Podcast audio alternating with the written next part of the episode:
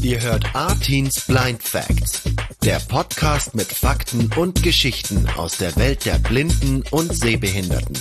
Von und mit Artin. Folgt uns auf artinsblindfacts.de. Viel Spaß! Schön, dass ihr dabei seid, ihr Lieben, zu einer neuen Ausgabe von Artins Blind Facts. Und heute begrüßen wir euch gemeinsam mit Claudia zum zweiten Teil eines sehr spannenden Interviews mit Karina später. Aber erstmal herzlich willkommen auch Claudia von meiner Seite und schön, dass du da bist. Hi Artin, es ist schön, dass ich wieder dabei sein kann und ich freue mich auf das äh, Interview von Karina, zweiter Teil. Wir hatten ja letztes Mal das Vergnügen mit ihr über den P2, ihren Blindenführhund zu sprechen. Ja, und heute äh, geht es dann über, über ihr Online-Projekt und über ihr Studium. Aber ich will jetzt noch gar nicht so viel verraten. Nee, hast du auch nicht. Okay, sehr gut. Alles gut.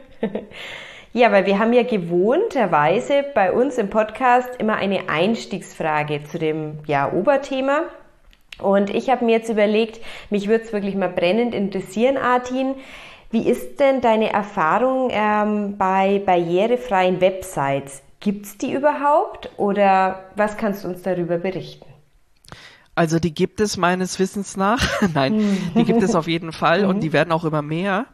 Mhm. Ähm, ich würde sagen, als barrierefreie Website würde ich das so definieren, dass eine Seite jetzt im Falle Blindheit gut bedienbar ist, selbstständig bedienbar ist, unabhängig von einer sehenden Person, dass ich eben selber auf einer Seite mich durchnavigieren kann, einen Beitrag selbstständig lesen kann ohne sehende Hilfe. Das ist ja heutzutage mit äh, Sprachausgabe und Breilzeile und JAWS eben Gott sei Dank möglich. Äh, wo es ein bisschen schwierig ist, ist es dann auf grafischen Webseiten, wo viele Bilder eben zu sehen sind. Hast du da ein und, Beispiel für so eine Website? Also zum Beispiel das Logo einer Website. Das ah. kann man als Blinder nicht so einfach entziffern.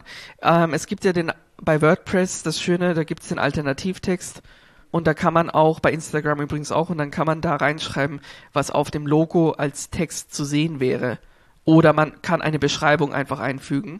Wenn man das auf dem Schirm hat äh, und das macht, ist es gut, dann ist es auch schon ein Schritt für die Barrierefreiheit und in die Richtung der Barrierefreiheit, aber es ist noch längst nicht überall so. Genau, da kann man natürlich auch dran arbeiten als äh, Betreiber einer Website. Aber ja, um deine Frage zu beantworten, ähm, es gibt barrierefreie Webseiten und sie werden auch mehr. Genau, aber das Thema ist auch sehr komplex und umfangreich.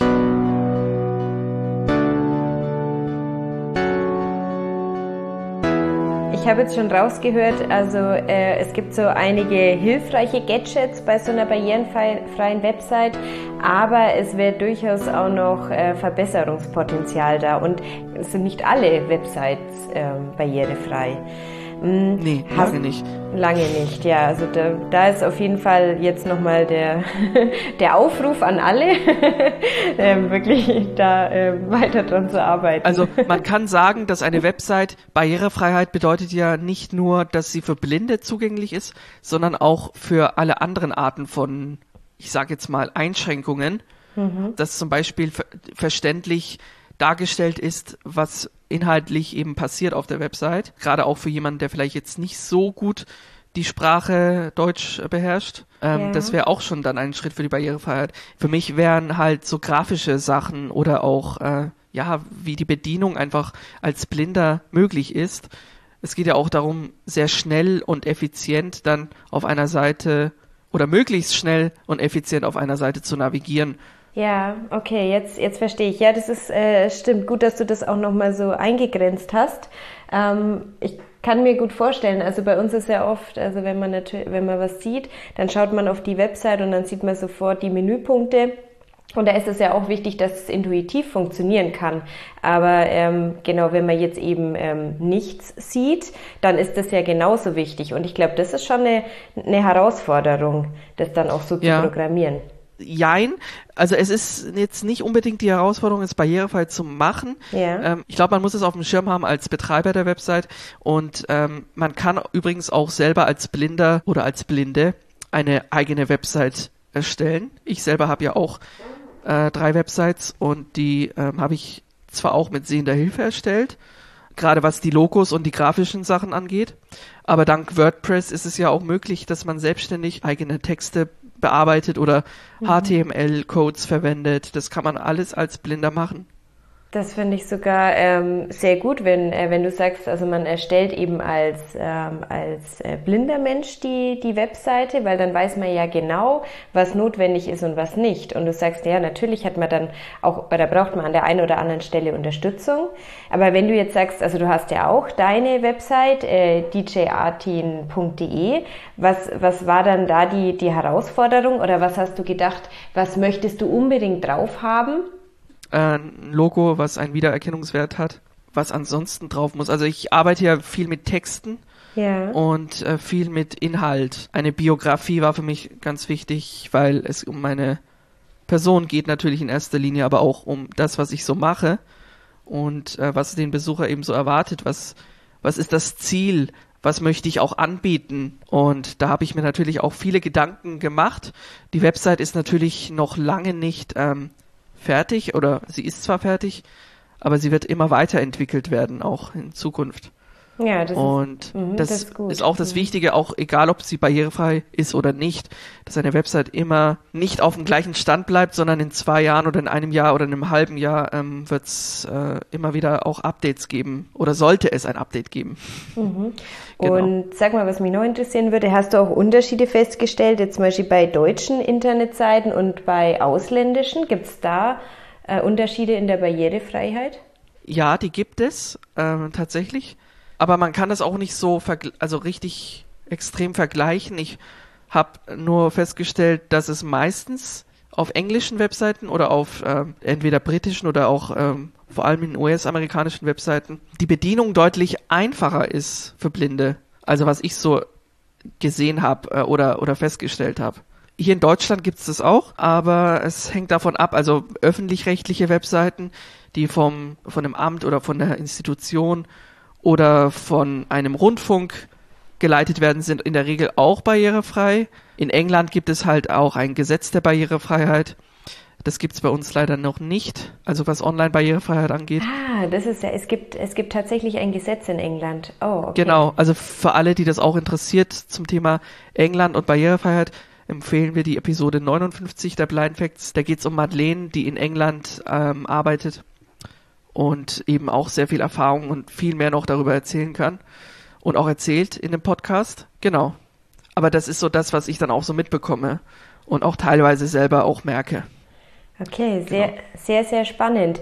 Dann würde ich vorschlagen, Artin, an der Stelle hören wir doch mal rein, wie Karina ihre Webseite erstellt hat und was da so die Herausforderungen und äh, waren und was sie, wie sie das überhaupt gemacht hat, oder?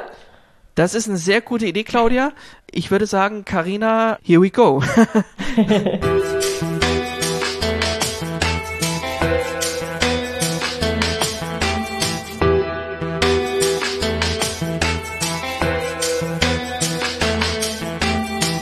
Ihr hört Artins Blind Facts. Schön, dass ihr dabei seid. Und Karina ist jetzt wieder mit uns in der Sendung, in der Podcast-Folge Nummer 63. Schön, dass du da bist, meine liebe Karina. Ja, hallo, schön, dass ich da sein darf. äh, letztes Mal ging es ja um das Thema Blindenführhund, da, um deinen äh, Führhund und um die ja, Beantragung und etc., alles, was dazu gehörte. Heute soll es aber um deine Bachelorarbeit gehen und um dein Projekt, das du auf die Beine gestellt hast. Dein Online-Projekt, deine eigene barrierefreie Website, die allen zugutekommen soll. Ähm, zunächst einmal, du hast Online-Redaktion studiert. Wie barrierefrei waren denn die Inhalte des Studiums, wenn wir erstmal auf das Studium nochmal zurückblicken? Du bist ja jetzt schon fertig. Was die Barrierefreiheit angeht, war es sehr unterschiedlich. Können natürlich nicht alle Programme barrierefrei sein und ein Dozent muss sich ja nicht unbedingt nach der einzigen blinden Studentin unter 60 Leuten richten. Und dann man natürlich die Tools und so, die man sonst auch benutzt hat.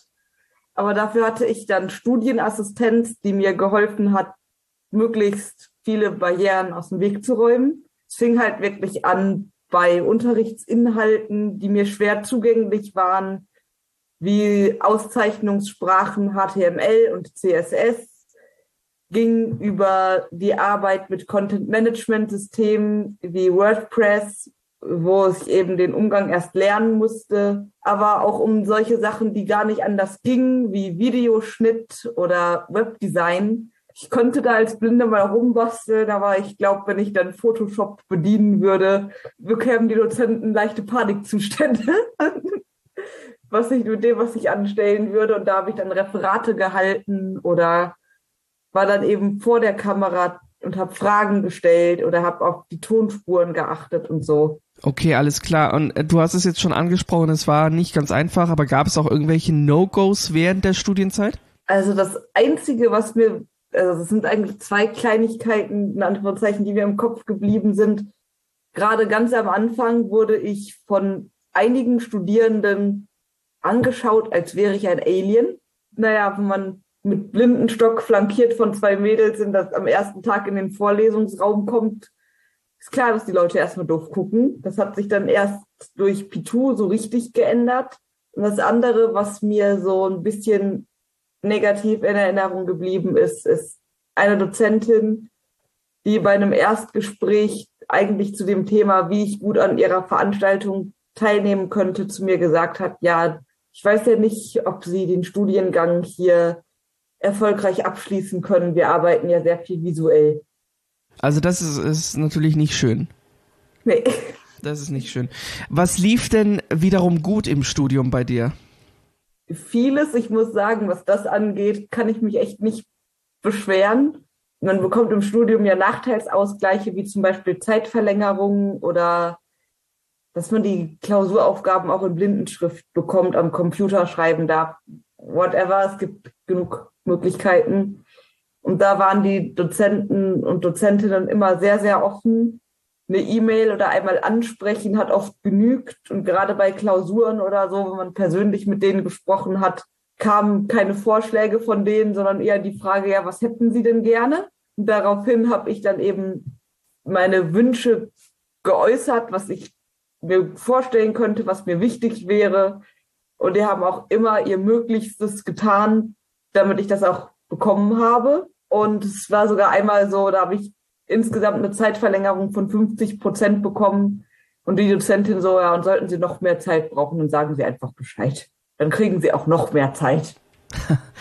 Das klingt ja sehr, sehr entgegenkommend. Und zur Corona-Zeit, das fällt mir auch gerade noch ein, wurde mir mal sehr, sehr, sehr vertraut. Ich habe eine halbe Stunde vor Klausurbeginn die Klausuraufgaben bekommen, damit ich sie mir in Punktschrift ausdrucken kann. Rein theoretisch hätte ich die mal eben schnell in die Runde aller Studierenden schicken können. Dann hatte ich noch eine Assistenz dabei. In dem Fall war sie wirklich fachfremd. Ich hätte mir aber auch jemanden aus meinem Studiengang dahinsetzen können und wir hätten die Aufgaben zusammen machen können und so. Also da haben die mir schon sehr vertraut, muss ich sagen.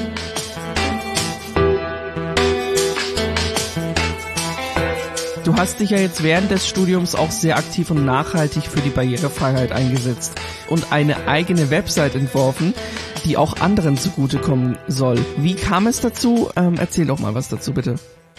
Ja, also erstmal muss ich es schon fast richtig stellen. Entworfen, gestaltet habe ich die Website nicht, sondern ein lieber ehemaliger Mitstudent von mir. Wenn du das jetzt hörst, erstmal danke dafür. Und er hat das auch ganz ehrenamtlich gemacht. Die Idee kam im Prinzip durch das Mentoring-Programm Best Tandem der TH Köln, das es seit drei Jahren mittlerweile schon gibt, wie die Zeit vergeht.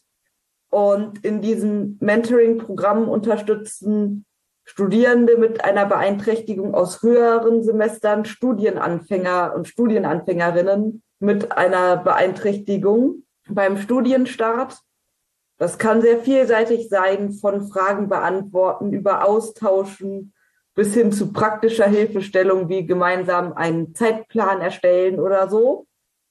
Und direkt beim ersten Mal habe ich schon gemerkt, wie viel Wissen wir Studierenden eigentlich in unseren Köpfen haben und wie wenige Menschen davon profitieren. Und deswegen habe ich dann mir überlegt, weil ich eh noch auf der Suche nach einem guten Thema war für meine Bachelorarbeit, das Thema barrierefrei studieren an der TH Köln aufzugreifen und da eine Website draus zu machen. Aus TH Köln ist dann Köln geworden, weil es die ein oder anderen Regelungen gab von der TH Köln, die mir nicht gefallen haben und die mich in meiner Arbeitsweise eingeschränkt hätten. Und so ist das Projekt auch noch viel bunter und vielfältiger geworden. Okay, ähm, sehr, sehr spannend. Und für alle, die jetzt gerne mehr dazu erfahren wollen, können sich entweder auf die Shownotes der Blind klicken, da ist nämlich deine Website verlinkt. Mich würde jetzt trotzdem nochmal interessieren, was erwartet den Besucher auf der Website Barrierefrei Studieren Köln? Also auf der Website erwartet den Besucher oder die Besucherin eine riesen Themenvielfalt, das grundsätzlich in die vier Bereiche vor dem Studium, im Studium, nach dem Studium und Erfahrungsberichte aufgeteilt. Und es geht eigentlich von, wie bekomme ich überhaupt einen Studienplatz? Wie komme ich da überhaupt dran? Wie bewerbe ich mich für einen Studienplatz? Über wie bekomme ich Nachteilsausgleiche für Prüfungen? Welche Hilfsmittel gibt es überhaupt für Menschen mit Beeinträchtigungen, mit speziellem Bezug aufs Studium? Was ist eine Studienassistenz und wie findet man die überhaupt?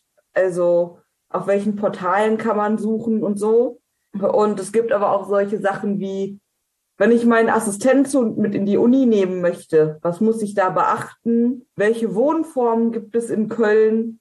Welche besonders für Menschen mit Beeinträchtigung geeigneten Freizeitaktivitäten gibt es. Da gibt es dann so Informationen zu besonderen Führungen in Köln, zu spannenden Cafés und Angeboten, die sich vor allem an Menschen mit Beeinträchtigungen richten. Es geht aber auch weiter, denn irgendwann ist man mit dem Studium fertig und dann stellt man sich die Frage, was mache ich jetzt? Da zeigen wir Perspektiven auf, dann geben wir auch Tipps allgemein zur Bewerbung und empfehlen aber auch, soll man die Beeinträchtigung jetzt in der Bewerbung erwähnen oder nicht? Wobei das weniger eine Empfehlung ist, sondern eher eine Unterstützung, worüber man vielleicht nachdenken sollte, weil entscheiden kann das eigentlich nur jeder für sich selbst. Und dann gibt es den größten Bereich Erfahrungsberichte, wo ganz viele Studierende mit unterschiedlichsten Beeinträchtigungen von ihrem Studium erzählen. Meiner ist natürlich auch dabei. Und da gibt es wirklich Studierende mit Autismus, mit Epilepsie, mit äh, psychischen Beeinträchtigungen wie Depressionen, Angststörungen, blinde und sehgeschädigte Studierende, hörgeschädigte Studierende, und Studierende im Rollstuhl. Aber es gibt nicht nur Erfahrungen von Studierenden, sondern es gibt zum Beispiel auch Erfahrungsberichte von Studienassistenzen, die sich natürlich auch an zukünftige Assistenten richten, aber auch an Studierende, die wissen wollen, wie das denn für die andere Seite ist, für die Assistenz und worauf sie vielleicht achten sollten. Das klingt nach einer sehr, sehr ähm, starken Leistung und es ist auch eine starke Leistung. Respekt dass Danke. du das alles so auf die Beine gestellt hast mit Hilfe der Beteiligten. Du hast ja jetzt deine Bachelorarbeit geschafft. Auch dazu herzlichen Glückwunsch. Danke. Ähm, wie geht's bei dir jetzt weiter beruflich? Ja, also ich bin jetzt auf Jobsuche und habe immer mal wieder Vorstellungsgespräche, kriege aber natürlich auch immer mal wieder Absagen. Und ja, es ist noch einiges offen. Da drücke ich dir auf jeden Fall die Daumen, dass du dann ähm, auch bald in der Berufswelt ankommst und da dich verwirklichen kannst. Dankeschön. Jetzt, Karina, ähm, nochmal zurück zu deiner Website Barrierefrei Studieren in Köln, also barrierefrei-studieren-köln mit oe geschrieben.de. Die Website ist auch nochmal in den Shownotes verlinkt. Und ähm, da würde mich jetzt mal interessieren, wie ist die Website überhaupt barrierefrei geworden? Das ist ja sicher nicht ganz einfach gewesen. Ja, es geht. Also WordPress, das Content-Management-System, mit dem die Website gebaut wurde, bietet da recht viele Möglichkeiten. Auch wenn derjenige, der sie gestaltet hat, wahrscheinlich hier und da doch ins Schwitzen gekommen ist. Und zwar haben wir einerseits darauf geachtet, eine möglichst gut lesbare Schrift zu verwenden, die uns auch von jemandem empfohlen wurde, der Media Design oder sowas studiert und selbst eine Sehbehinderung hat. Außerdem bieten wir zu allen Bildern Alternativtexte an, wo dann so kurz drauf steht, Studienassistent, bla, macht das und das oder eine Gruppe von so und so vielen Personen lächelt in die Kamera oder whatever. Aber es gibt auch ausführliche Bildbeschreibungen, die teilweise bis ins kleinste Detail ein Gebäude, eine Person oder was auch immer beschreiben, so dass man sich auch als Blinder ein Bild von einer Person machen kann.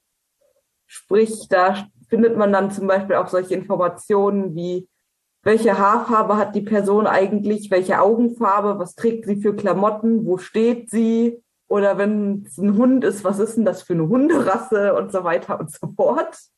ähm, und das ist halt wichtig.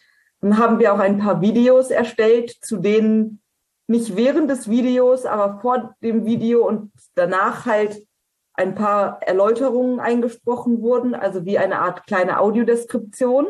Und ähm, natürlich haben wir auch darauf geachtet, möglichst nur barrierefreie Informationsangebote zu verlinken, wenn wir verlinken wo es auch immer möglich war. Und wir haben, was das Besonderste ist, vermutlich alle Texte oder fast alle Texte von wirklich echten Menschen einsprechen lassen. Die kleine Anekdote dazu, ich habe in einer WhatsApp-Gruppe, die entstanden ist, um während des Projektverlaufs immer wieder Fragen an die Zielgruppe richten zu können, eines Tages gefragt, ja, soll es denn eine Vorlesefunktion geben auf der Website? Erster Kommentar, ja, bitte. Aber die soll bitte bloß besser klingen als deine Sprachausgabe. Habe ich mir überlegt, wie kriegt man das hin?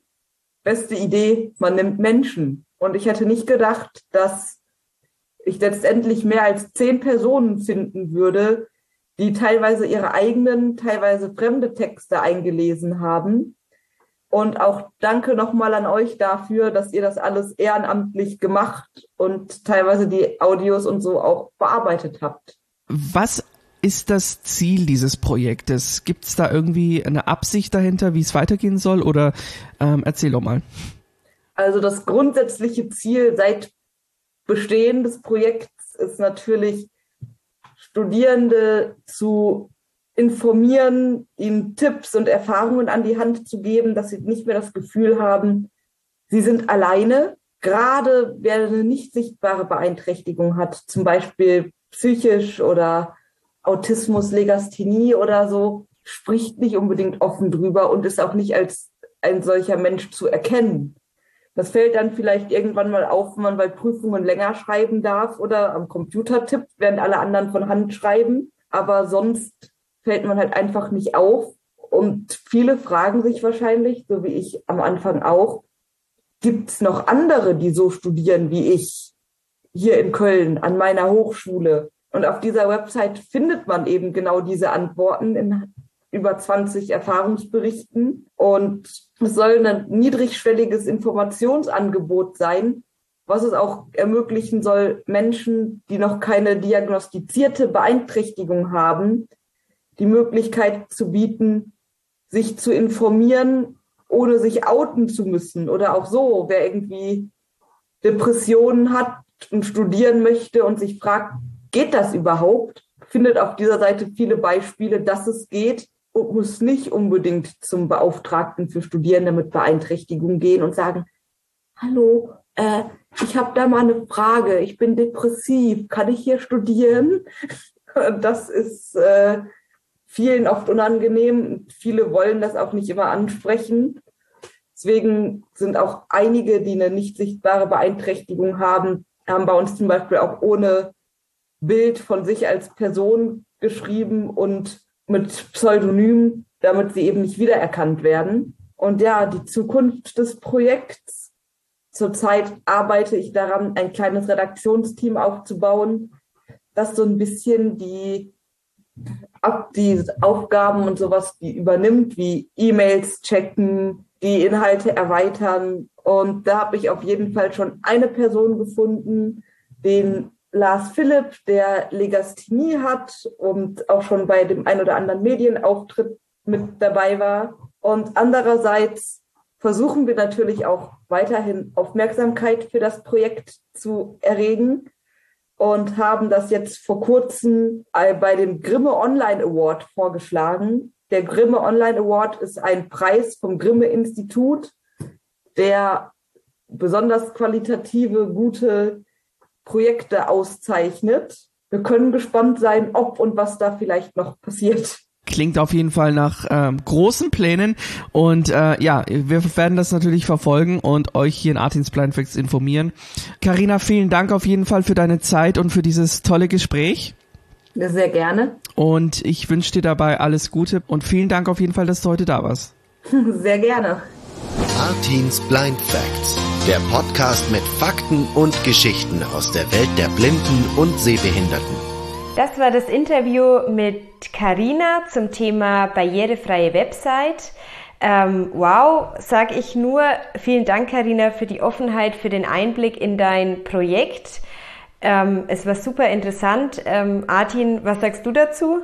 Wahnsinn, ja. Hut ab, Respekt, habe ich ja auch schon vorhin im Interview oft zur Karina gesagt. Ja, stimmt. Aber ähm, ich, ich finde es einfach bemerkenswert und ihr könnt Karinas Website jederzeit abrufen. Ihr findet sie in unseren Shownotes von Artins Blind Facts oder einfach mal googeln, äh, barrierefrei studieren in Köln. Claudia, wir haben ja schon im Vorgespräch festgestellt, solche barrierefreien Webseiten sollte es ja in jeder Stadt geben.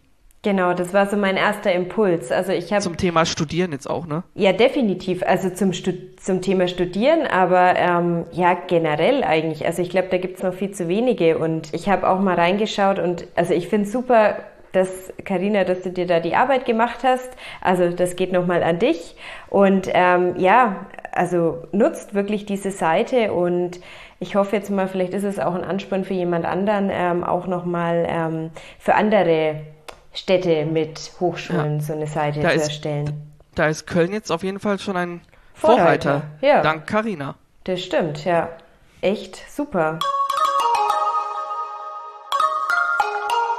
Sehr cool. Vielen Dank, Karina, auch von mir nochmal.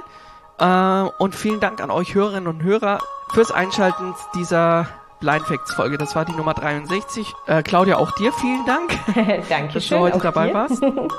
Und ähm, ja, wir hören uns wieder im April zu einer neuen Ausgabe mit einem neuen Thema.